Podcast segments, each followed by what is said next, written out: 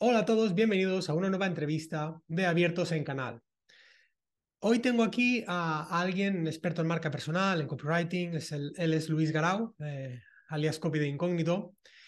Pero antes de darte paso a la entrevista, quiero avisarte con este vídeo introductorio de que durante ella eh, hay algunas partes, sobre todo al principio, que verás que mi audio pues, eh, es bastante malo.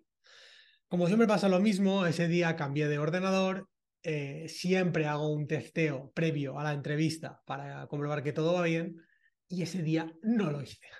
Así que el, audio de la primera, mi audio de la primera parte de la entrevista, pues podrás comprobar que no tiene mucha calidad. Después eh, mejora un poco. Pero bueno, aquí lo importante es los tips, los consejos, eh, las cosas que nos tiene que contar el invitado y el invitado, por suerte, tenía un audio de puta madre. No me enrollo más, te dejo con la entrevista, espero que la disfrutes. Hola a todos y bienvenidos a una nueva entrevista de Abiertos en Canal. En este caso tengo conmigo a Luis Garao. Eh, bueno, yo lo conocí como copy de incógnito en Twitter hasta que decidió quitarse la, máscara y nos presentó su, cara a, todo el mundo, ¿no? Bueno, Twitter o X, como se llama eh, mm. ahora. Eh, Luis, eh, hasta donde yo sé, es, copywriter y se le da bastante bien. Eh, aunque ahora, eh, luego te preguntaré un poco más sobre esto, pero veo como que estás dando un poco giro hacia más marca personal, ¿no? O cómo enfocar tu marca personal, que evidentemente los textos tienen mucho, o los textos, la creación de contenidos, tienen mucho que ver en, en cómo enfocas ¿no? tu marca personal. Pero, pero bueno, luego nos explicas un poco nos lo explicas tú un poco mejor. Claro. Em, antes de seguir, eh, recordarte que en membership5.com tienes eh, un curso gratuito con tres vídeos, un vídeo cada día en donde te explico los nueve pasos que debes dar para conseguir que tu negocio de membresía eh, sea rentable en el mínimo tiempo posible. Así que nada, echa la introducción, etcétera, de turno Luis, eh, preséntate tú. Yo he hecho así una breve introducción, pero prefiero que te presentes tú, que seguramente lo harás mejor que yo. No te creas, eso de presentarse a uno mismo siempre es complicado. Mm, lo has hecho bastante bien. Eh, yo soy Luis Garau, obviamente, y, pero antes me conocían y todavía hay gente que me conoce como copy de incógnito porque, bueno, eso, ese es el nombre con el que me presenté en Internet no la primera vez que yo ya había hecho pues un intento de emprendimiento y que no salió adelante, pero sí la última y por ahora definitiva, que fue cuando me abrí esa cuenta en Twitter como copy de incógnito, que ya han pasado pues dos años y un par de meses, es increíble la verdad. Y eso, bueno, fue temporal hasta que ya, porque yo me la abrí por, o sea, todo eso de copia de incógnito fue por necesidad, porque yo estaba trabajando por cuenta ajena y no podía eh, tener un proyecto paralelo, pero yo quería tener un proyecto paralelo, era mi único objetivo realmente. Entonces, bueno, empecé a construir a partir de una cuenta anónima y luego hubo un momento en el que dije, pues hasta aquí, ¿no? Ya está, no pasa nada. Eh, voy a dar la cara, que al final, a largo plazo, pues siempre tiene, yo creo que siempre está bien que la gente te conozca. ¿Lo notaste en cuanto a engagement eh, tus publicaciones, mm, mm, eh, atracción a, una, a tu newsletter o, notaste un cambio?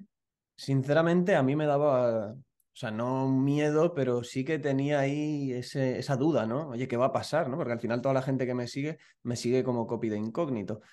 Y uno siempre, siempre tiene ese... Yo tenía esa pregunta, ¿no? Joder, ¿soy yo que lo estoy haciendo bien y por eso me sigue gente? ¿O es que Copia Incógnito tiene su misterio y atrae, ¿no? Entonces, claro, tenía esa duda, pero yo sabía que tenía que dar la cara en algún momento y cuando lo hice, bueno, las cosas han seguido funcionando. Luego en LinkedIn, que empecé a trabajarlo también, funcionaron muy bien o sea que, bueno, algo estaba haciendo bien, que es lo importante. Eh, o sea, tú copy de incógnito, o sea, en LinkedIn empezaste directamente como Luis Garao, ahí ya no empezaste como copy de incógnito, o también. Bueno, yo me abrí una cuenta como copy de incógnito hasta que obviamente me la tumbaron porque en LinkedIn no, no está permitido ir de mm. incógnito. Eh, creo que llegué a tener 1500 seguidores o algo así. Y me la tumbaron y dije, bueno, pues mira, cojo mi cuenta personal, que estaba ahí muerta de risa, y adelante con ello. Y ya fue también como un impulso para, para salir del cascarón del todo, ¿sabes? O sea, reutilizaste tu cuenta personal, es que esto me interesa. Sí, yo cogí mi cuenta personal que la tenía de hacía tiempo, que de hecho yo había publicado contenido en 2020 o así, yo había estado un tiempo publicando, mucho peor de lo que luego lo he hecho, con muchísimos menos resultados, vamos, muy pocos, y ahí estaba. Y simplemente cogí, le di un lavado de cara al perfil y me puse a publicar contenido como yo había aprendido a crear contenido en Twitter. Y funcionó. No, no, y tanto que funcionó. Luego, luego te preguntaré más sobre esto. Em, una reflexión me ha venido a la cabeza. Manda huevos que, que trabajando por cuenta ajena tengamos mm, o, alguien tenga que esconder que publica contenido o, que tiene un side project. Eh, y, estoy seguro de que no eres el único. Quiero decir, creo que en tu situación se verá muchísima gente por miedo a, y yo, y creo que tú supongo que pensarás parecido a lo que voy a decir. Ahora que somos autónomos, aunque yo, aunque sea autónomo, creo que tenemos como mente de empresario, ¿no? Aunque eres autónomo, yo soy un trabajador de mi empresa, que soy yo. O sea, a mí me fliparía contratar a alguien que tenga esa inquietud y esa curiosidad de, publicar contenido y no, sé, ¿sabes, lo que quiero decir? O sea... Sí, a ver, yo creo que tener empleados que sean, que trabajen su marca personal es súper positivo para cualquier empresa. Vamos. muchísimo. Increíble. O sea, te pueden traer hasta clientes, ¿sabes? Sí. Eh, entonces, bueno, esto pasa todavía mucho y de hecho, hace poco, bueno, ayer creo, o anteayer, leí que el CEO de Shopify había como mandado un mensaje mm, a la gente que tenía proyectos personales dentro de la empresa, como que no le molaba un pelo. Y dices, joder, el CEO de Shopify, ¿qué dices, tío? ¿Sabes? Claro. Claro, yo eso me lo, me lo espero, yo eso me lo espero de mm, Pepito, el de los palotes, que tiene una agencia aquí en Valencia con seis o siete, ¿sabes? O sea, con pero la verdad es que no me lo espero de hacer de Shopify. ¿Qué quieres que te diga? Pero pues ahí está, ahí está. Pero bueno, yo creo que es un tema de mentalidad, ¿no? También mentalidad quizás un mm. poco anticuada o no sé. Sí. Eh, bueno, tú estás aquí eh, porque tienes una membresía, es un poco el nexo de unión ¿no? de, este podcast, del proyecto eh, de Membershipify y, bueno, y el podcast este, ¿no? Abiertos en canal, que es lo que lo alimenta un poco. Mm. ¿Cuándo decidiste empezar con, con esta membresía? Eh, ¿Cuál fue el, el trigger ¿no? que, lo motivó? Mm, cuéntame un poco, porque tu membresía creo que la tienes eh, medio año más o menos, ¿no? no que va, desde en, julio. En verano, en verano, correcto, vale, verdad. En julio la abrí, sí. Pues la verdad es que, mira, yo no tenía pensado montar una membresía. O sea, era algo que hace pues un año a lo mejor dije, joder, ¿cómo molaría tener, tener algo así, ¿no? Pero no lo contemplaba hasta, bueno, hasta junio prácticamente. Yo estuve trabajando con, con, Jacob Domínguez, que si te mueves por LinkedIn, pues quizás lo conozcas, o la gente que se mueva por LinkedIn igual lo tiene fichado. Y él me estuvo ayudando bastante, pues a, digamos que encontrar claridad en mi negocio, ¿vale? Sobre mis servicios, a dónde quería ir. Bueno, fue, pues me mentorizó, ¿no? Lo que viene siendo una mentoría de toda la vida de negocio. Entonces, en una de nuestras charlas, él de repente me dijo, tío, eh, ¿tú por qué no tienes una membresía?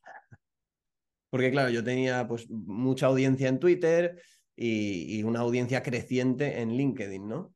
Y la verdad es que buenos resultados, la gente creo que me aprecia bastante como eh, profesional, me respeta bastante en lo que hago y dije, joder, pues, eh, pues no lo sé, no sé por qué no tengo una membresía, pero voy a darle forma y lo hago, tío. Y ahí, fue, así me lancé. Porque tú sí que habías vendido cursos. Eh, eh, en Twitter habías estado vendiendo infoproductos. Sí, sí, sí. Y la membresía fue idea, o sea, un poco el trigger, ¿no? Fue este, este mentor.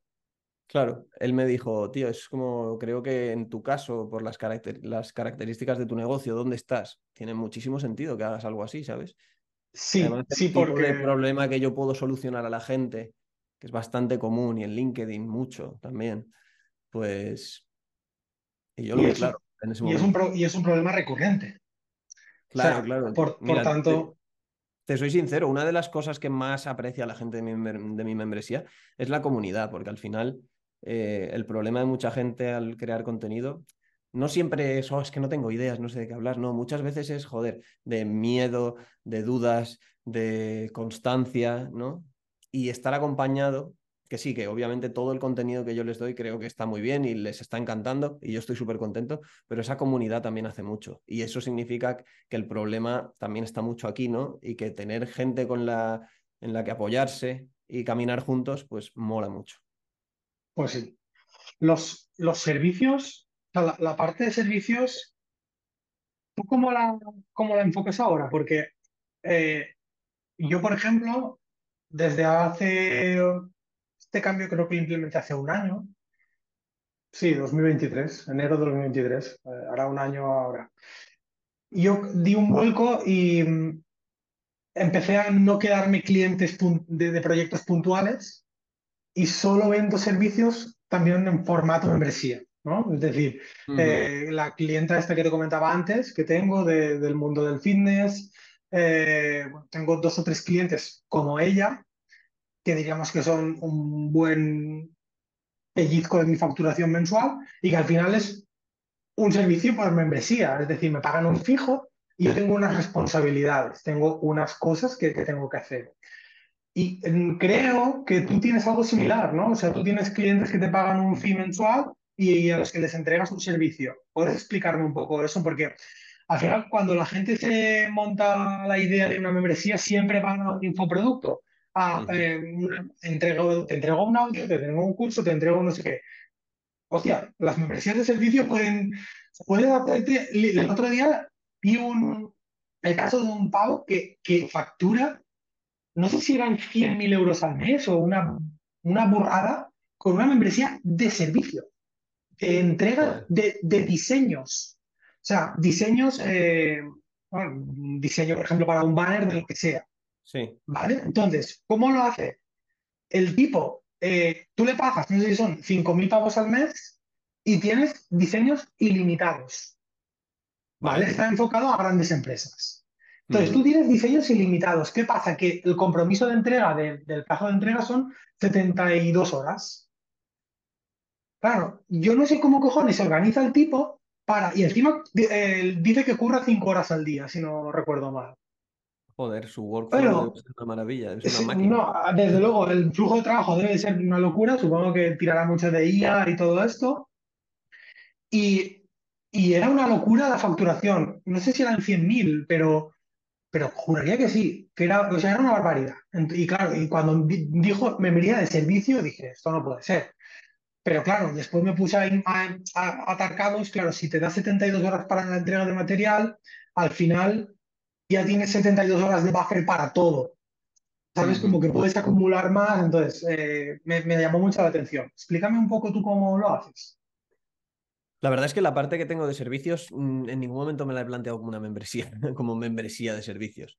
Vale. Simplemente, simplemente pues, pues la cosa me ha llevado a, a coger proyectos recurrentes, ¿no? Yo tengo clientes de email marketing, que es algo que me gusta mucho, eh, tengo un par de clientes de email marketing así que, con los que llevo ya tiempo. Eh, y luego tengo clientes de ghostwriting, es decir, gente para la que escribo las publicaciones de LinkedIn. Y luego, muy puntualmente, cojo algún proyecto suelto que me, que me interese o que me apetezca mucho, pero la verdad es que cada vez menos. O sea, de hecho, eh, en los servicios de ghostwriting también, pues me estoy con, o sea, no es que me esté controlando, no quiero que parezca aquí que, que voy sobrado, pero, pero el tema de los servicios al final es un compromiso de tu tiempo y, no es lo que busco tampoco, ¿no? Crecer muchísimo en, tiempo. Entonces yo quiero dar servicios, disfruto de dar servicios y al final creo que eso te mantiene como ahí vivo y al día. Pero obviamente donde más me gustaría crecer es en la parte de, de producto, de membresía mm. o lo que sea.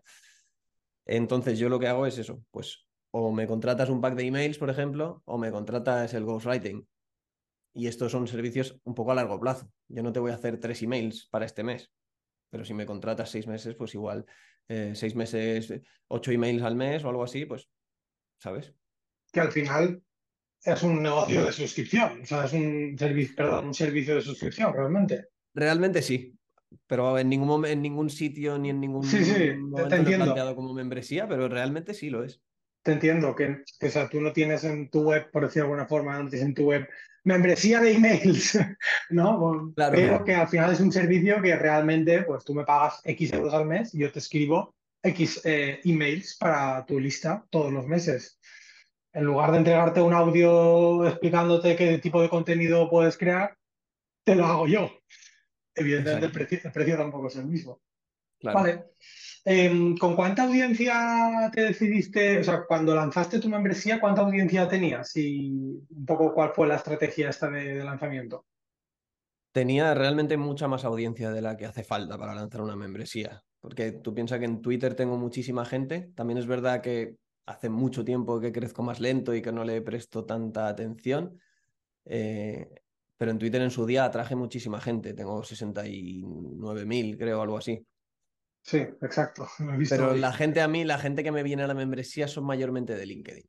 Y en LinkedIn, Hostia. pues cuando lancé la membresía igual tenía 14.000 o algo así seguidores. Ahora estoy en 19.000 y pico.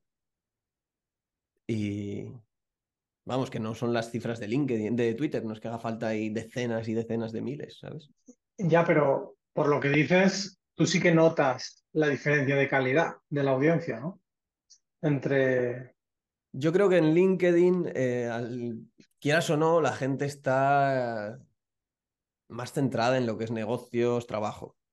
En Twitter, yeah. pues te puede. En Twitter a mí me ha caído. Bueno, una vez hice un, un hilo de estos de, de, estos que se estaban viralizando muchísimo en 2022, de 10 páginas web que no te puedes perder, no sé qué, que me trajo 15.000 personas en 48 horas. Y dije, joder, mierda, ¿sabes? Yeah. Daño no te hacen tampoco, quiero decir, bueno, pues ahí está, ¿no? Pero yo era perfectamente consciente de que eso no me servía de gran cosa. Sí, porque luego el arrastre a tu newsletter de eso sería... Bueno, llega gente, pero también se... luego se va mucha, ¿sabes?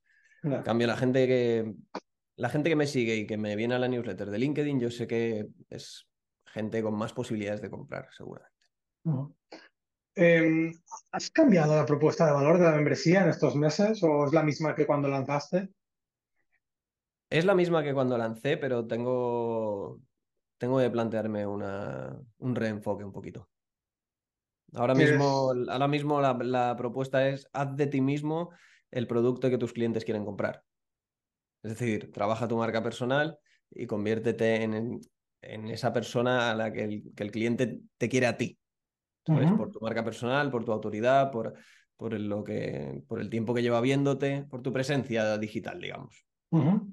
Ese es el, esa es la propuesta de valor original y está, o sea, me gusta, pero me he dado cuenta de que hay mucha gente que todavía no está en ese punto. Gente que, que está en mi newsletter y que le está sirviendo mucho, en, perdón, en mi membresía, y le está sirviendo mucho, pero que todavía a lo mejor no está en ese punto de, oye, no es que me quiera convertir en el producto que mis clientes quieren, porque igual no tengo clientes todavía, ¿sabes? Ya. Entonces, es una cosa más de marca personal, emprendimiento, a través de pues, LinkedIn y la creación de contenidos y demás. Pero. O sea, como que igual te has, te has enfocado a lo mejor en, en un segmento un pelín más elevado, ¿no? De conciencia mm. o de maduración, y igual mm, vale la pena ampliar un poco, ¿no? El foco. Sí, eso es lo que, eso es lo que he detectado. Y en cuanto a lo que es la, o sea, ¿qué, qué, qué se incluye cuando tú entras? Eh, ¿Audios, cursos? Como, ¿Cuál es la propuesta? Pues mira, yo tengo, bueno, para empezar la comunidad, que es una comunidad en Telegram. Eh, luego, nada más entrar, les entrego un reto de 30 días donde les doy 30 ideas de contenido con plantillas y explicaciones, porque considero que lo primero que tienen que conseguir, eh, que tienen que hacer es coger el hábito de publicar. Y a mucha gente le cuesta, entonces esas, esas 30 ideas les ayudan, aunque sea el primer mes, como a estar ahí, pum, pum, pum, pum, pum. Y al final esto es una cuestión de práctica, coger soltura, ¿no? Eh, y luego tengo cuatro contenidos mensuales. Son dos en directo y dos grabados. El primero es una lección. Pues, por ejemplo, esta semana eh, les voy a entregar una lección de copywriting para LinkedIn. O cómo trabajar una publicación de arriba abajo. eh, o, hay lecciones de estrategia, ¿no? La semana pasada o hace un par de semanas, eh, el mes pasado, les entregué una sesión de estrategia. Luego tengo una sesión en directo que traigo a alguien de fuera de la membresía para, que, para hablar de temas pues, complementarios de marketing, de negocio, de ventas, que les puedan ayudar. Luego hago el tercer contenido es el tercer contenido, básicamente, yo lo que hago es coger 10 publicaciones de gente de, la membresía, 10 publicaciones que hayan hecho en LinkedIn, y me grabo un vídeo comentando cada una de ellas. Les digo qué es lo que está bien, qué es lo que veo bien, qué es lo que veo mal, cómo lo podrían reenfocar, y siempre salen como nuevas ideas, ¿no? Además, esto es una cosa que me he dado cuenta también, lo de creación de contenidos, es mucho como de insistir, ¿no? Esto yo lo comparo con, yo voy a clases de tenis y de hecho me da clases un amigo y, le digo, joder, es que siempre me estás diciendo lo mismo. Y me dice, ya, pero es que es que esto va así. Tú ya conoces la técnica, ahora yo tengo que ser el martillo pilón que te corrige ese fallo cada vez, ¿no? Pum, pum, pum. Pues esto es un poco igual. La gente aprende a crear contenidos, realmente las bases a lo mejor ya las tienen, pero es como ir recordando, mira, aquí esto lo podrías hacer mejor así acuérdate que hablamos, acuérdate de lo que hemos visto, acuérdate. Siempre es un poco así como... Y realmente así es como acabas prestando bien atención y entendiendo todos los procesos de la creación de contenidos. Pero bueno, me lío. Ese, ese análisis de 10 publicaciones y luego la última semana de cada mes es una... Lo que inicialmente era una sesión de preguntas y respuestas, que sí, o sea, siempre parte un poco de ahí, de las preguntas que me han ido dejando, pero al final es un poco consultoría grupal muchas veces, un poco mastermind, ¿sabes? Como nos mm. ponemos a hablar, a lo mejor alguien comenta algo de su proyecto y entre todos lo, lo vemos y la verdad es que mola mucho. Sí, yo eso también lo tengo en el último lunes de cada mes. En mi membresía hacemos, hacemos eso. Yo lo llamo también Mastermind. Y hostia, mm, mola mucho. La inteligencia grupal eh, está muy guay. En la, última sesión que hicimos, mm, o sea, una persona que entró con una idea de membresía y tal, se fue de allí con una idea de no montar la membresía de momento, lanzar un curso eh, de un precio medio alto porque su público realmente es B2B, no era B2C, eh, con una estrategia de lanzamiento para... O sea, dije, tío, con la mm. cabeza como un bombo, pero. La cabeza, como, la cabeza como un bombo, pero. Joder. O sea, por, lo que paga esta persona la membresía. Mm, es solo por esas sesiones, de verdad. O sea, no sé qué precio tiene tu membresía. La mía ahora mismo son 52 al mes. Eh, solo por esas sesiones. Sí. sí, la mía 50. Lo que pasa es que este chico lleva un año y pico eh, dentro de la membresía, entonces tiene un precio mucho mejor porque confío en mm. mí cuando la membresía no valía 50 euros. Pero da igual, es que aunque valiese 50 euros, coño, eh, solo esa sesión de, de, Mastermind, en el caso de este chico concreto, porque la, la primera parte de esa, de esa sesión, unos 45 minutos, estuvimos hablando de su caso. O sea, no sé, creo que es de mucho valor. Sí, sí, sin duda. Em, vale, del, o sea, ya hemos, te he preguntado un poco cómo te conoce la gente, ¿no?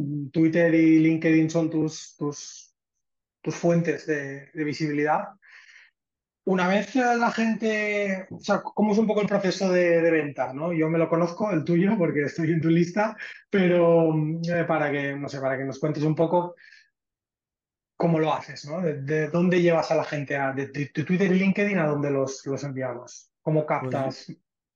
yo soy una de esas personas que mandan emails, que mandan bastantes emails.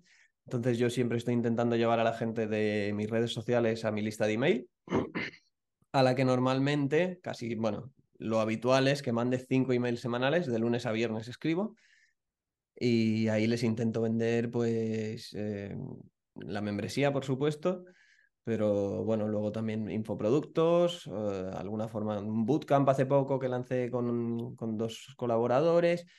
O, y ahora lo que, lo, que es, lo que hice el mes pasado y que me funcionó muy bien y que creo que puede ser algo que ayude a mucha gente es coger las lecciones de la membresía y venderlas por fuera, obviamente a un precio superior y, y, los, los, que están dentro siempre van a disfrutar pues, del pack completo que es todo, ¿no?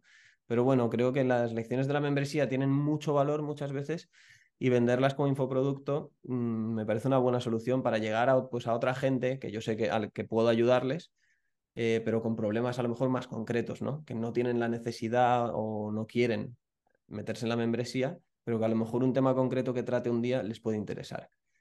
Entonces, pues esas lecciones, convertirlas en infoproductos es algo que, que hice el mes pasado y me funcionó súper bien, súper contento y que probablemente haga. No sé si con todas, al final dependerá un poco de lo que dependerá de cada lección, de lo que yo vea, si veo que tiene potencial o, que tiene interés para la gente que no está dentro, ¿sabes? Yo probé exactamente lo mismo el año pasado por Black Friday. Eh, cogí el contenido que más me gustaba. Mm, yo, bueno, yo publico una píldora en audio cada semana y, eh, y claro, grabé una que dije, hostia, esto tengo que venderlo. Y, hubo mucha gente que en aquel momento prefirió comprar esa píldora únicamente que entrar a la membresía, que total valía 15 euros más, o, 10, o no, 10 euros más que, lo que, el precio de esa píldora, pues hubo bastante gente que prefirió comprar solo eso que entrar a la membresía. Que a mí también esto me, me, me descoloca un poco. Mm, y no sé muy bien cómo encajarlo. Y bueno, ahora he cambiado un poco la propuesta de valor, es diferente, pero sí, tío, que alguien prefiera pagar, por ejemplo, 30 euros por un contenido único que pagar 40 por tener acceso a todo lo que tienes publicado, cuando realmente puedes entrar y cancelar, me cortocircuita la cabeza. Sí, yo en mi caso es que no tengo todo publicado dentro. Claro, yo ahora ya he cambiado la propuesta y tampoco lo tengo igual. Pero en aquel momento, hace un año, lo sí que lo tenía. Y aún así, lo que te digo, o sea, la gente prefirió comprar ese contenido único, pago único, que, que, tío, que por 10 euros más tienes 7 eh, cursos y, y 40 tutoriales más. Que a lo mejor algún tutorial de estos te alegra la vida, ¿sabes? Sí, totalmente. Pero yo creo que el problema de la gente, eh, cada vez más, supongo, es que no tienen tiempo. Sí. No tienen tiempo para hacerlo. O sea, pueden tener siete cursos que dicen, no, es que, es que sé que no los voy a hacer. ¿Sabes? Porque no me da la vida. Este en concreto me interesa mucho. Lo compro y así lo tengo ahora y dentro de un año, si quiero. Pero sé que si entro, no lo voy a hacer. Y eso, pues hay mucha gente que está ahí, ¿no? Pero bueno, yo creo que si le vendes esa formación extra por fuera y luego en un momento dado se ven con fuerzas, ganas o, o ven que es el, su momento, pues oye, ya has demostrado que el contenido que hay dentro mola, ¿sabes? Eso me pasó. De esas personas que compraron ese contenido, ahora tengo dos, tres dentro de la membresía. Claro. Ahora tengo tres dentro de la membresía y, y que llevan unos cuantos meses ya dentro, ¿sabes? Sirvió como producto de entrada. Pero al principio me, me, o sea, yo me hacía cruces, decía, pero ¿cómo puede ser? Yo tengo la teoría un poco rocambolesca o macabra de que la gente prefiere comprar un curso porque sabe que realmente no lo tienen que hacer. ¿No lo tienen? que no lo van a hacer. Ah, ya. realmente saben, evidentemente estamos estoy generalizando, a, siendo un poco bruto y, espero que se entienda ¿no? un poco la, la, medio broma que quiero transmitir, ¿no? Pero hay mucha gente que en el fondo, en lo más hondo de su corazón, sabe que va a comprar el curso, pero que no lo va a hacer. Entonces dice, vale, pues lo voy a comprar esto que es un pago único. Y ya. lo, lo, quiero, me encantaría hacerlo. Sé que lo más probable es que no lo haga.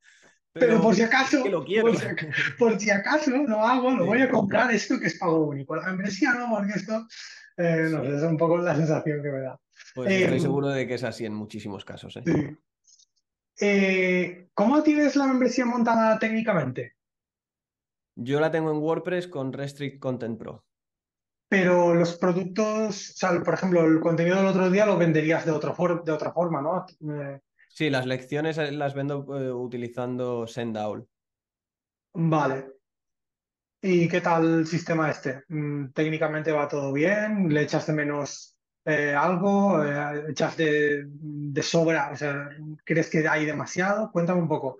Te pregunto esto porque em, yo tengo mi propio plugin de membresías junto con, con un socio, lo desarrollamos hace unos meses y hicimos un primer lanzamiento en junio, se llama EasyRestrict, easyrestrict.com.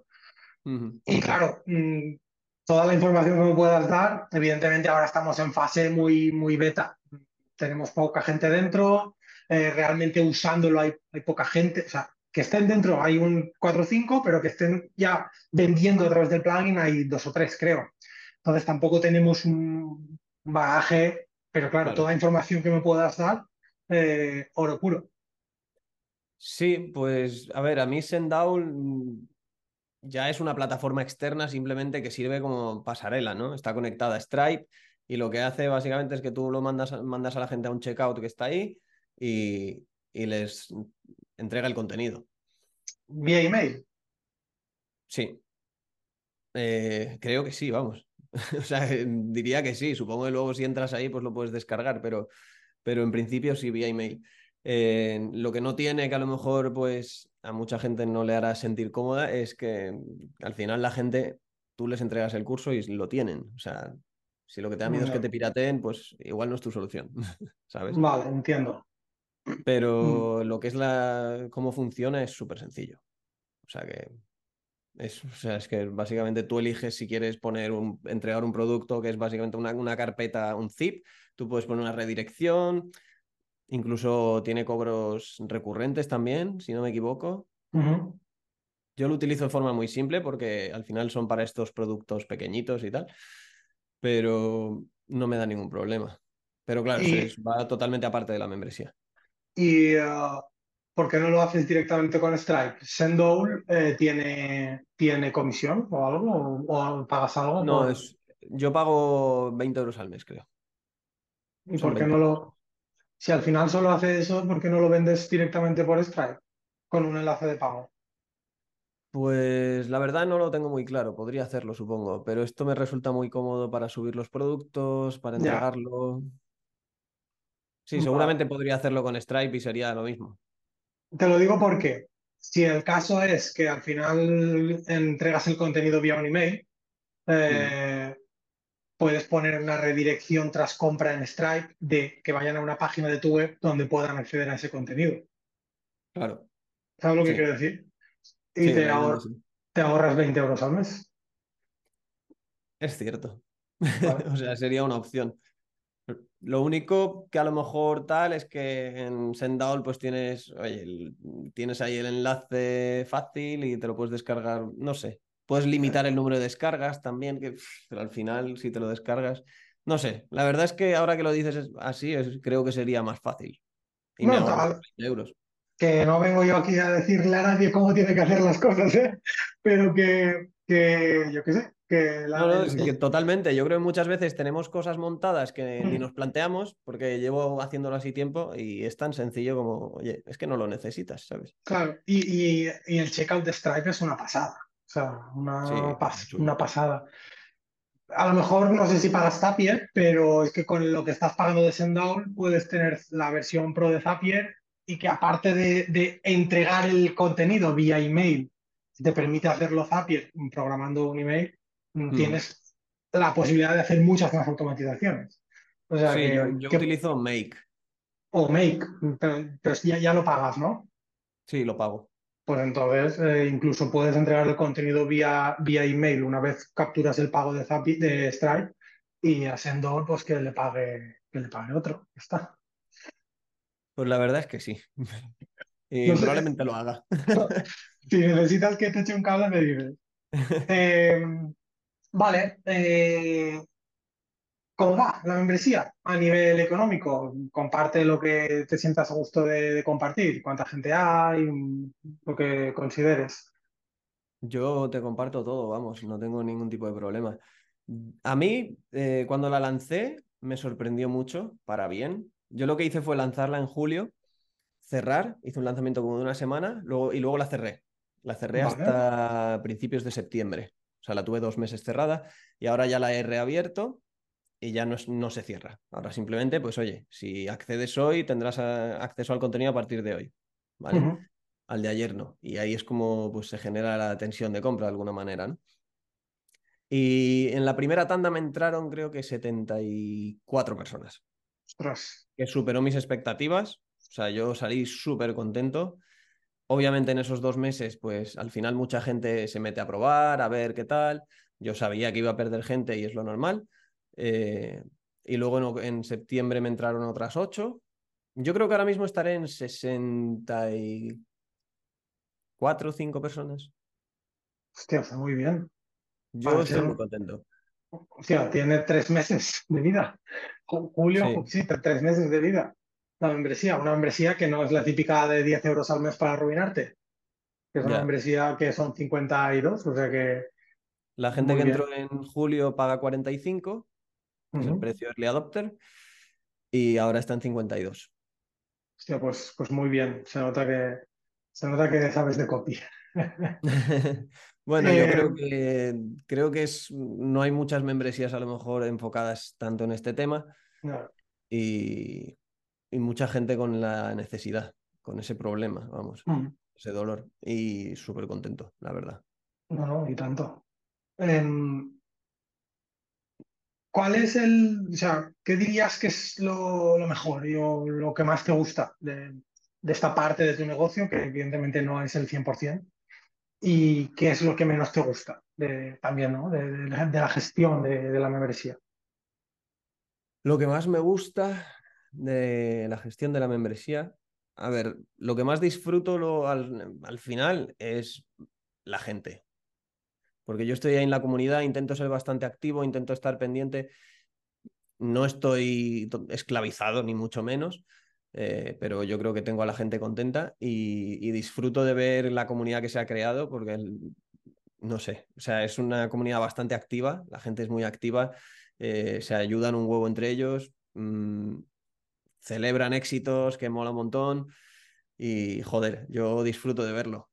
¿Sabes? Porque al final, quieras que no, es como tu bebé, tío. Esto lo he creado yo, ¿sabes? Y ver a toda esa gente que está ahí dentro, que están eh, pagándote cada mes, pero están felices de estar ahí, agradecidos, eh, compartiendo. Yo disfruto como un enano, de verdad, viéndolo. O sea, no diré que me emociono por no ser cursi, pero joder, a veces cuando lo pienso un poco digo, ¿cómo mola, ¿sabes? Sí, sí, sí, sí, sí. Y lo que menos, pues no te sabría decir. Pues a veces no me apetece grabar algún contenido, pero eso es lo que es, ¿no? Es lo que hay. Joder, lo mínimo que puedo hacer es trabajar para tener una membresía. Desde luego, desde luego. Entonces no hay nada que, no disfrute, o sea, que me suponga un problema realmente. Por, por ejemplo, yo te pongo un ejemplo. Ah, yo no, yo no he tomado la decisión nunca de eh, lanzar un plan anual porque me ata a un año. ¿sabes? Entonces a mí eso me asfixia. Para mí algo negativo de tener una membresía, sobre todo si decides plantear un plan anual, es que te quita mucha libertad de movimientos. ¿Sabes? Porque yo mañana podría cerrar mi membresía y tú también, es mensual. Eh, que, podrías programar tres contenidos más y cerrar X mes y ya está, ¿no? Claro, cuando alguien te ha pagado un año, eh, no, no, está guay. Eh, a eso me refería, ¿no? A qué es lo que menos, en mi caso, por ejemplo, pues es eso, es la flexibilidad. Hay otra, otras personas que dicen, coño, si es que yo sé que dentro de un año voy a estar haciendo esto. Hostia, perfecto. Yo creo que también, pero, pero no lo sé. ¿Sabes? O sea, para mí eso es un punto negativo de una membresía. Sí, bueno, yo estoy un poco contigo y por eso tengo el plan mensual. Si, joder, si dentro de un año lo veo clarísimo, veo que todo funciona bien, que yo estoy contento, pues ahí, a lo mejor me aventuro, ¿no? Pero es verdad que, joder, requiere un compromiso, sobre todo si te pasas al plan anual, que, a ver, siempre puedes cortar y devolver dinero a la gente y lo que sea, pero coño, si lo sacas es porque de verdad estás comprometido con ello y lo suyo es cumplir. Entonces, oye, pues sí, tiene esa parte de que te tienes que comprometer con tu membresía. Va a estar ahí. No es como un cliente que te cansas y dices adiós.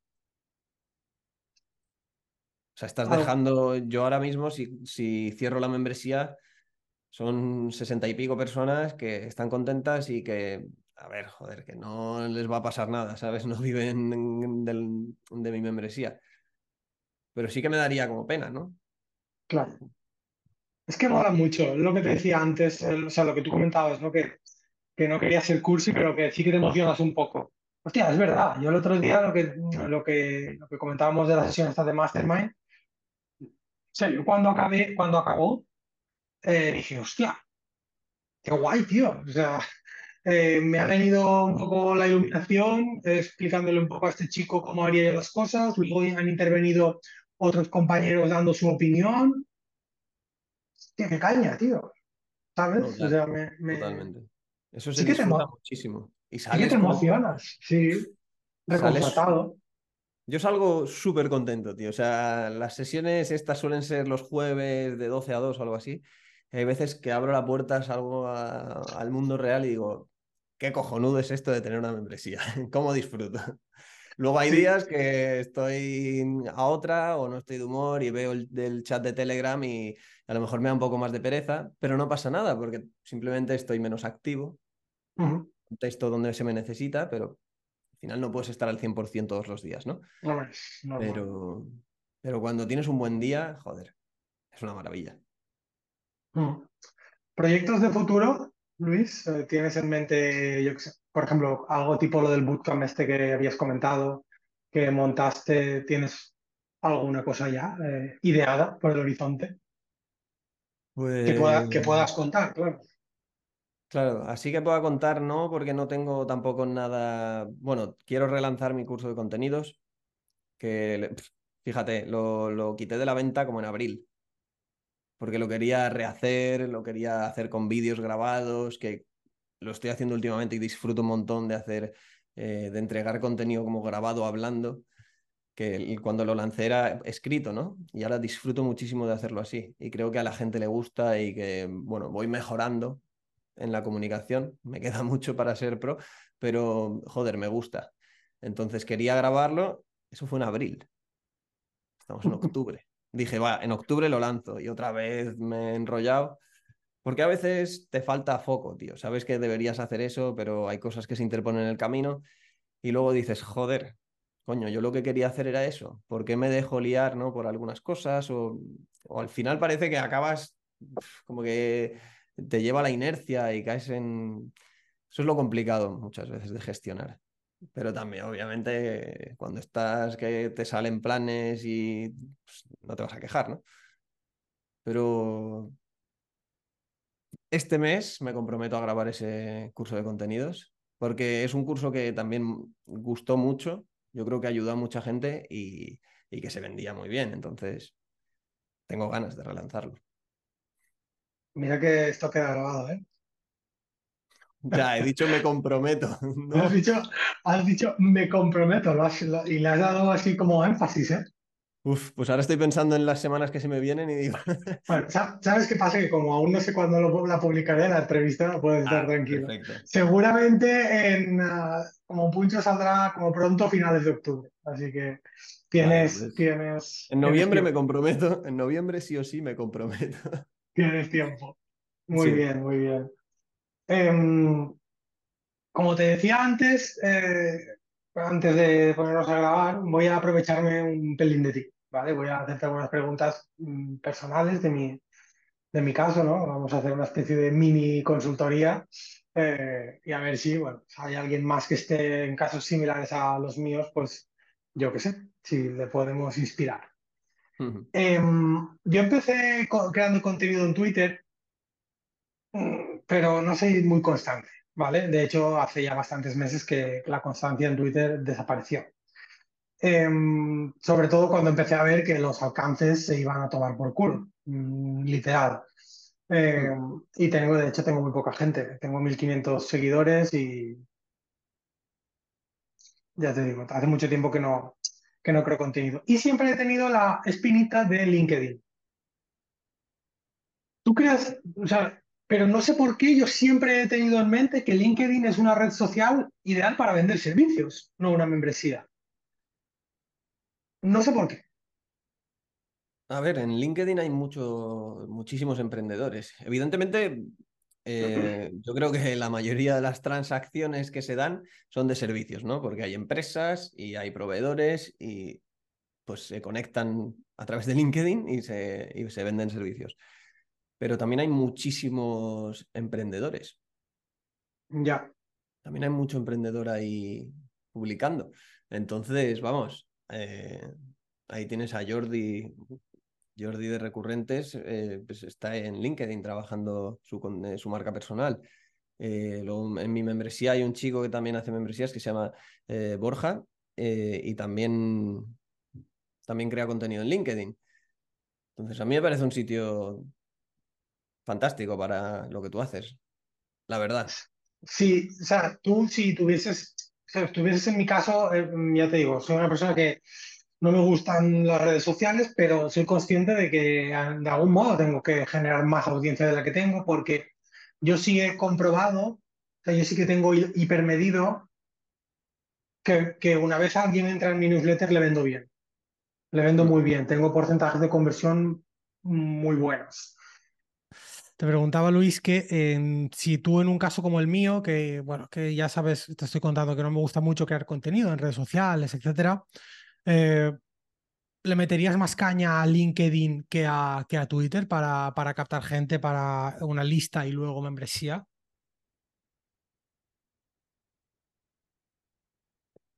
Por mi experiencia, te diría que sí. Pero claro, mi experiencia está sesgada. Porque yo sé que el Twitter también puede ser un sitio fantástico para conseguir gente. En Twitter también hay mucho emprendedor. Que a veces cuesta un poco más llegar a ellos. Puede ser. Pero, pero hay mucha gente. Entonces, igual que en Instagram, ¿no? Si te digo Instagram, me dirás, joder, que te dé morcilla a lo mejor. Pero ahí está. A mí yo creo que LinkedIn es un buen sitio donde trabajar tu marca personal, en general. Vale. Y arrastre, arrastre a la newsletter de volumen de seguidores, porque por ejemplo yo con la gente con la que he hablado que en Twitter mm, lo manejó muy bien, mm, sobre todo hace 6, 7 meses, un año que hubo crecimientos muy, muy bestias de algunas cuentas. he hablado con gente que lo petó, por llamarlo, por decirlo de algún modo, y mm, veo mi caso personal y todos tuvimos sobre un 10%, entre un 10 y un 13% de arrastre de volumen de seguidores al newsletter. ¿Vale? Esos son los porcentajes con los que maneja, con los que trabajé, o sea, los que yo he conseguido. Y por lo que me contó gente, pues con 20, 30 mil seguidores, lo mismo. O sea, si tenían 20 mil, habían llevado 2000, 2100. Eh, y si tenían 30.000, pues 3.200 o cosas así, ¿no? ¿En LinkedIn lo tienes medido más o menos? Pues justo cuando has empezado a hacerme la pregunta, eh, he venido aquí a mi, a mi MailerLite para mirarlo. Y yo sé que hay un, dato que es 100% fiable, que es de uno de mis lead magnets. Y luego hay otro que no es tan fiable porque también lo he mezclado un poquito con Twitter. Entonces, el que es 100% fiable, hay 1910 suscriptores. Más de un 10%. Aproximadamente un 10% justo. Pero es ah, que bueno, claro, habías dicho 19.000. Sí, pero es que del otro tengo 2.300. Que aquí es donde te digo, vale, aquí puede que haya un poco de mezcla, pero mayormente es LinkedIn. O sea que estamos en más de un 10%. A mí me ha dado muy buenos resultados. Es verdad que el Twitter en su momento me flipó. Dije, joder, yo nunca había captado suscriptores así. Cuando que te he dicho que en 2020 pues intenté en un primer intento de emprendimiento, pues tuve mi lista, solo publicaba en LinkedIn y conseguí, me comí una mierda. Así, o sea, llegué a tener 250 suscriptores, ¿vale? Y eso en Twitter el año, hace dos años, pues lo alcancé prácticamente en dos semanas, ¿sabes? Pero esta vez a mí me está funcionando LinkedIn súper bien para captar suscriptores. ¿Y tienes, por lo que acabas de decir, tienes eh, lead magnets distintos? Sí. Pero por estrategia, o sea, o por saber, o por creer, por diferenciar dónde viene la gente. Pues mira, yo he tenido, eh, claro, antes hablaba más de email marketing, que es un tema que quiero retomar también un poquito, pues por un reenfoque de propuesta de valor general de mi negocio, pero eh, entonces yo, yo, he tenido varios, em, varios lead magnets de email marketing y luego he tenido, y luego tengo No, claro, es que aquí hay otro lead magnet que, de LinkedIn que tengo otros 270. Entonces estamos hablando de, uno es, uno de los lead magnets son 15 claves de redacción digital. Es decir, mm. cómo escribir en Internet, sobre todo enfocado a redes sociales, 15, 15 claves. Otro eh, es como un reto, no es un reto, pero bueno, yo lo llamo reto, que es te doy siete, como lo que les doy a los de la membresía de 30 días, pues te doy siete. Ese lo tengo yo, eso está guay. Sí, pues siete días con siete plantillas, siete ejemplos, ¿no? Y ese también, ese ahora mismo es el que más gente me está trayendo, yo creo. Es que ese está muy bien y está bien práctico. sí, porque es muy, accionable. De hecho, yo el día que coja el toro por los cuernos con las putas redes sociales, eh, cuando me ponga en LinkedIn, mm, tiraré, tiraré de ahí seguramente. Claro, al final son son siete ideas, pero de las que se pueden sacar muchos, muchas más publicaciones. Al final, pues tienes la idea y de ahí tira del hilo, ¿sabes? Em, y luego también hice esto más puntual, que pues regalé unas, como unas plantillas con ganchos y como unas cuantas plantillas de publicaciones y demás. Y ese es el que me trajo pues 270. Pero ya te digo, yo he ido haciendo lead magnets pues para refrescar, para entregar cosas chulas y un poco según por dónde me he ido posicionando. Antes mis lead magnets eran más relacionados con email marketing, ahora tengo más, están más relacionados con creación de contenidos. Pero bueno, ahí están todos, en cualquier momento puedo, puedo utilizar cualquiera de ellos, porque tengo todas las automatizaciones montadas, solo es poner el enlace. claro. Vale, interesante. Em, aparte de contenido escrito en LinkedIn, bueno, tú tienes la newsletter de incógnito en LinkedIn, eh, que creo que recibí, la recibí hace, hace dos o tres días, ¿no? Eh, sí, el viernes pasado. El viernes, sí, correcto. Que analizas eh, los contenidos que mejor te han funcionado. La verdad está, está, está guay. Esa la hago una vez al mes. Sí. Em, ¿Eso qué tal funciona, una newsletter en LinkedIn? O sea, porque eso realmente no son suscriptores que estén en tu MailerLite, ¿verdad? No, pero reciben un email. Entonces es algo muy interesante. Yo ya te digo, esa la uso una vez al mes, pero tengo más gente en esa, en esa que en mi newsletter normal. Hostia. Porque en mi newsletter normal pues tengo bajas. Tengo bajas cada día prácticamente que mando emails. En cambio, en la otra mando una vez al mes un contenido muy concreto que la gente sabe que quiere recibir. Me siguen por LinkedIn, o sea, es un público muy concreto de ahí, de algo muy concreto y accionable que pueden usar ahí pues la gente, no, nadie se da de baja. La verdad. O sea, no tengo métricas de bajas, pero eso solo crece. Y además es una, es una cosa que cuando tú me sigues o conectas conmigo, no sé cómo funciona exactamente, te lleva una invitación automáticamente. Entonces la gente se suscribe en un clic. Eso hay que. Claro, yo cuando hago lanzamientos utilizo esa newsletter, mando algún email suelto con esa newsletter. O sea, aparte del mensual, eh, envías algún email, ¿no? Eh, que, puedes hacer un envío de un email de venta, realmente. Sí, sí, perfectamente. O sea, al final tú eh, eliges lo que pones ahí y puedes poner un enlace al final exactamente igual. Porque, claro, no es una publicación. Eso, llega a la bandeja de entrada, igual que me llegó a mí. Y se publica en el perfil también. Sí, pero quiero decir que no depende del algoritmo. Eh, porque al final es una, es una entrega, depende de la calidad de la entregabilidad, que al ser un email que enviará a LinkedIn, pues la entregabilidad será la hostia. Debe ser bastante buena. Mira, yo te puedo decir ahora mismo, eh, tengo 10.300 personas en esa newsletter y, por ejemplo, la última, la que dices que se mandó el viernes pasado, veo las estadísticas aquí y tengo, vale, 2.467 lo vieron en LinkedIn.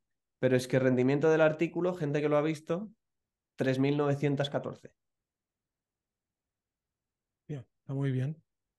Pues está, sí, alrededor del 30 y casi 40%. Pues tendré que darle una vuelta y mm. tendré que ver cómo reaprovechar contenidos en mi caso porque tengo, pues no sé si debo de tener unos 600 emails escritos. Claro. Mm, desde, hace, desde el 2022 que empecé a hacer mm. email diario. Ahora no lo hago diario, pero, pero casi. Eh, claro, ahí tengo un cojón de contenido para, A mí me parece ideal para hacer algo un poco diferente y arrastrar gente a la otra, a la otra suscripción. Mm. Porque yo aquí al final de cada edición de estas, obviamente, les invito a suscribirse a mi newsletter normal. Ujú. Pero claro, tiene que ser algo distinto. Si la propuesta es la misma, no tiene Claro, por eso yo no tengo este análisis sentido. mensual, que además a la gente le, el feedback es buenísimo. Es, Es que está es guay, está guay. Útil y también accionable, ¿no? Entonces, pues mola. Si me escuchas, eh, estás escuchando la entrevista, está guay. O sea, el análisis que hace Luis mola. Suscríbete a su, a su newsletter de LinkedIn. A la y a otra la también. normal también. A la otra también, que luego, luego eh, le diré que, que me diga que, que dejemos por aquí el tema del acceso al reto, porque el reto está muy guay. eh, como decía, Sí. yo estoy dentro. Y, pero bueno, la de LinkedIn también, oh, joder. Em, vale, pues nada, eh, gracias por esos eh, consejos. Bueno, tengo una duda que, que me la acabo de, ver aquí. Últimamente he visto que publicas, o, o al menos ha sido mi sensación, un poco más de contenido como inspiracional, ¿no? Eh, mu- muchos selfies, que incluso creo que tenías alguna publicación de, pues los selfies sí que funcionan o algo así. Tipo de estilo de vida, ¿no? O inspiracional. Recuerdo alguna publicación tuya en el tren, creo que con, con tu pareja, una tuya con el niño. Em, ¿esto rige o, sigue una estrategia? Porque estás dándote cuenta de que eh, funcionan mejor este tipo de contenidos y van alineados con tu, tu negocio y tal. ¿O es porque te está apeteciendo más? Eh, me interesa saberlo.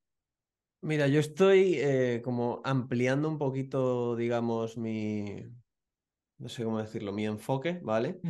Yo estaba súper centrado en creación de contenidos y ahora estoy abriendo un poquito más a marca personal, pero también como emprendimiento negocio, ¿vale? Esa gente pues que, que quiere montar algo por su cuenta, que quiere empezar algo, que ya tiene algo pero no le funciona, pues ayudarles un poco con lo que yo sé, pues tanto de marca personal, redes sociales, email marketing, productos, membresía, incluso yo qué sé.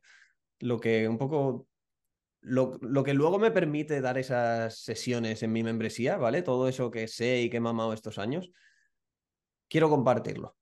O sea, eso es donde me quiero enfocar. No tanto solo en, oye, te enseño a crear contenido, sino, joder, negocio de emprendimiento digital, ¿vale? Entonces yo, eh, yo suelo publicar, yo es que esto lo tengo bastante claro, suelo publicar un, un post así tan inspiracional a la semana con, con foto, ¿no?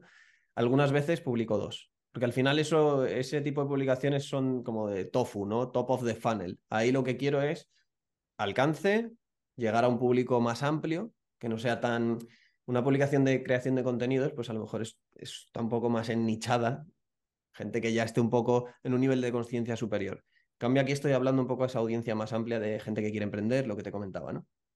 Entonces, sí, obviamente esto es una estrategia, porque sé que estas publicaciones funcionan bien y sé que uh, tocan esa parte emocional de la gente, ¿vale? Que hay, hay, muchísima gente que está en ese punto de yo quiero y cada vez más, porque cada vez el mundo del emprendimiento digital va a ir a más, porque es lo natural.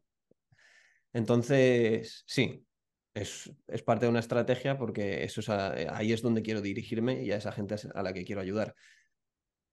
Y por eso lo hago. Eso sí, la foto de mi hijo con la cara tapada, ¿eh? Sí, sí, sí, lo vi, lo vi.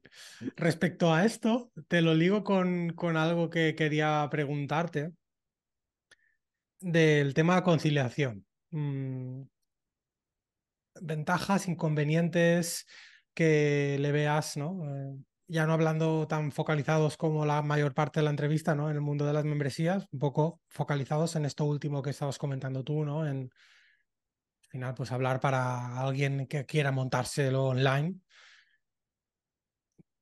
Me gustaría saber un poco tu opinión. Eh, si quieres, antes te digo yo la mía, por si choca un poco con la tuya. Porque Venga. yo tengo, o sea, a mí me hace un, un poco de gracia la gente que dice que emprende por sus hijos o cuyo objetivo es tener más tiempo con ellos. Y me explico. Yo tengo dos. Yo tengo un niño de 6 años y uno de que ahora tiene 11 meses. Y Sí, antes de ayer 11 meses. Mm, los llevo al cole, los recojo del taekwondo mm, al mayor mm, todos los días, del inglés casi siempre que puedo. Eh, y sí, paso tiempo con ellos. Seguramente, bueno, seguramente no, más que cuando trabajaba por cuenta ajena que con el mayor, porque trabajaba, pues tenía un puesto de responsabilidad, de mando directivo y pues me iba de casa a las 7 de la mañana y volvía a casa a las 7 o las 8 de la tarde. Pero es verdad que yo cuando volvía a casa, sobre todo los fines de semana, yo desconectaba 100%.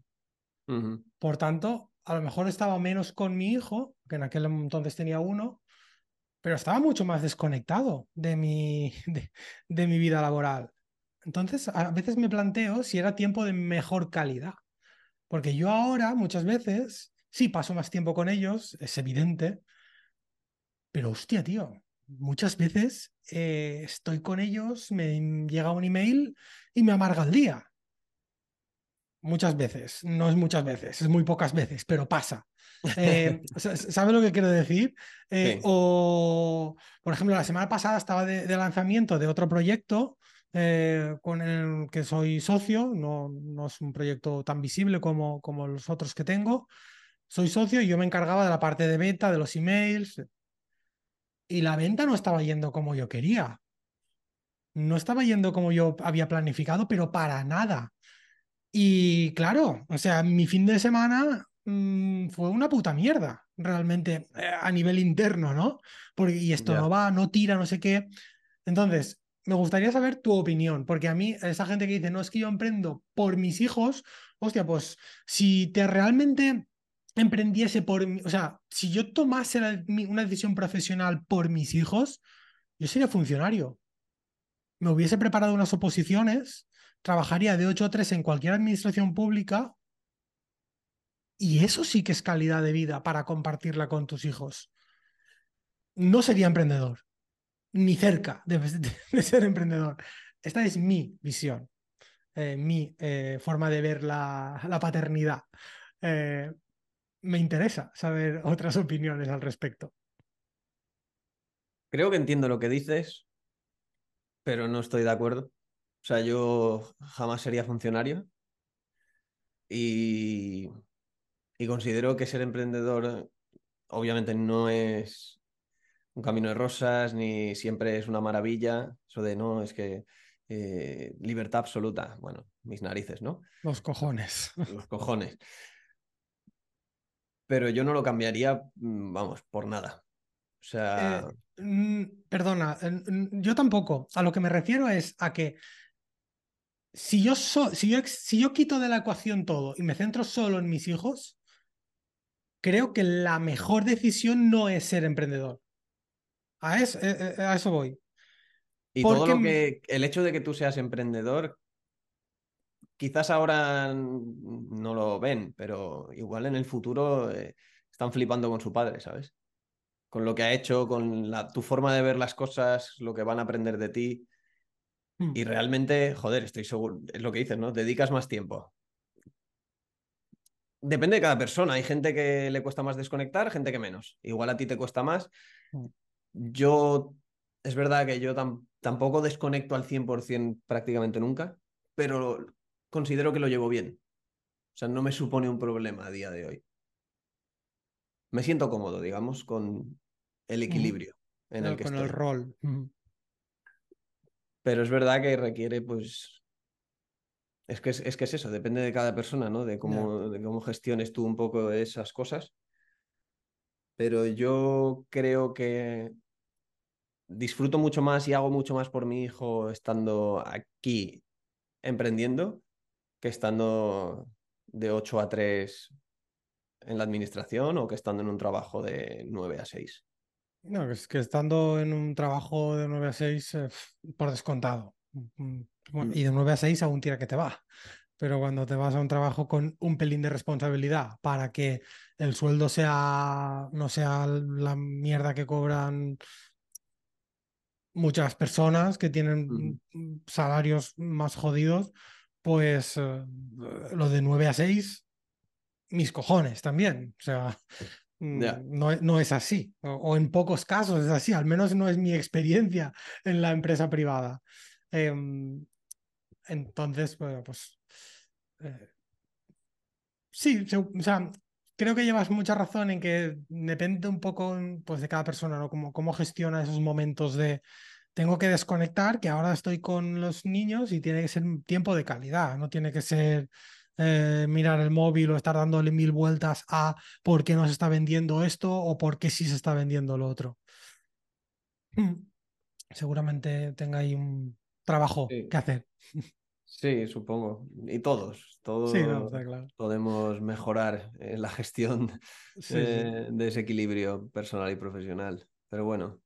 Em, Luis, ah, antes de, cerrar, eh, me gustaría que me dieses alguna idea de, alguien que te molaría que entrevistase, eh, que tenga una membresía.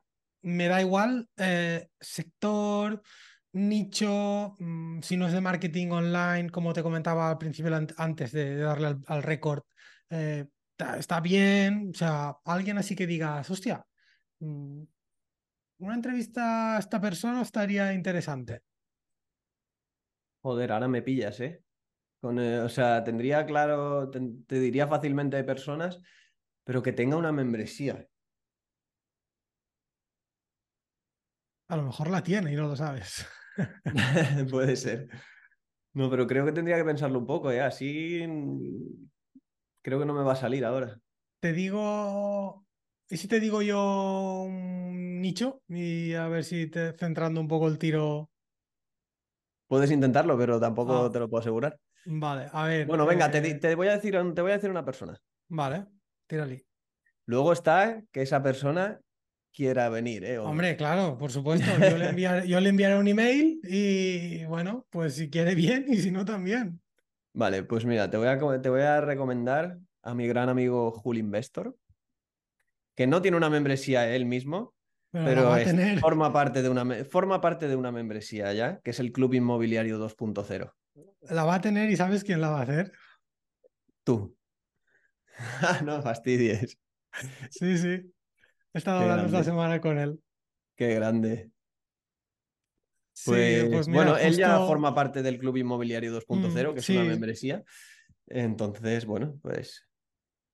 Y es, me parece un sector que a lo mejor no has tocado, ¿no? Mundo de inversiones inmobiliarias. No he tocado y, no lo tenía ni anotado en la lista de posibles eh, candidatos. O sea, que, que, la recomendación espectacular, Luis. Ah, espectacular. me, ha venido a la cabeza. y no, no me había venido a la cabeza, o sea, supongo que, ya te digo, es que he, estado hablando estas la semana pasada y está con él sobre el tema porque estaba buscando a alguien que le echase una mano y tal, con el desarrollo técnico, y, lo hemos cerrado hace nada, ayer. Ayer mm, le envié los documentos y todo eso o sea que tampoco me había venido a la cabeza un poco por eso, porque como aún no la tiene montada, pero claro, como ya tengo una lista. Eh, exacto, y además que tengo lista por delante, pues eh, cuando lo vaya a entrevistar ya la tendrá tendrá dos, ¿no? La que ya eh, tendrá, tiene. exacto. Porque la que, tiene, la que tiene ahora. Claro, la que tiene ahora está solo él, ¿verdad?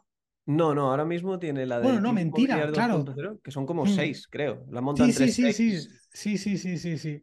La del Club Inmobiliario 2.0 es la que vamos a. Mm, como darle más. Mm, o, sea, profesionalizarla, que no está muy, muy allá. Vale, perfecto, pues nada. Una maravilla. Ahí queda. recomendación. Sí. All Investor.